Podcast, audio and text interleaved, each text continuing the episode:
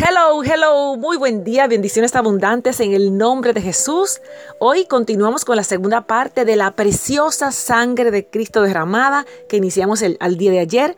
Hoy viernes vamos a estar hablando acerca de esa preciosa sangre. Y tenemos como base Juan 1.29. Cuando Juan el Bautista vio que el Señor se acercaba, declaró que Cristo era el Cordero de Dios. Jesucristo es el Cordero provisto por Dios para ser sacrificado en lugar de los pecadores. Mediante su muerte, Jesucristo hizo provisión para quitar la culpa y el poder del pecado y abrió el camino hacia Dios para todos en el mundo. Este concepto era familiar para los israelitas, ya que su ley requería, necesitaba de la ofrenda de sangre como expiación. Expiar, recuerdo que quiere decir quitar la culpa y la culpa por el pecado. En Levítico 17:11 encontramos más detalles. Jesucristo se convirtió en nuestro cordero expiatorio que pagó toda deuda del pecado de la humanidad. Primera de Pedro 3:18.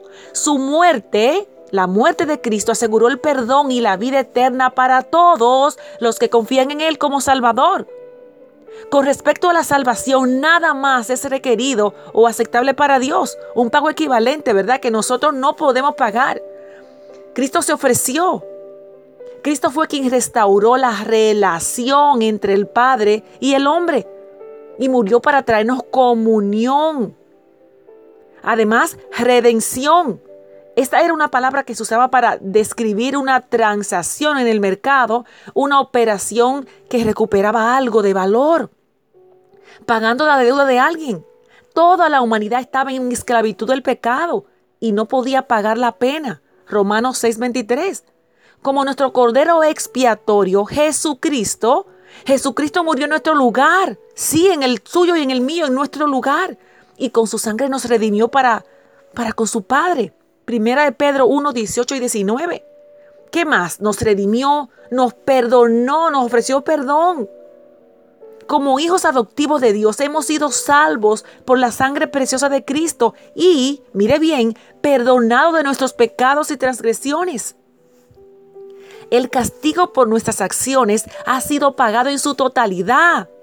Entonces, ¡tarán! En el momento de la salvación la culpa por todos nuestros pecados, pasados, presentes y futuros, es borrada. Aleluya. Medite, reflexione en lo que el Salvador hizo en el Calvario. Como el Cordero expiatorio, el Señor Jesús puso su vida por la nuestra y la entregó para pagar, pagar, pagar lo que debíamos.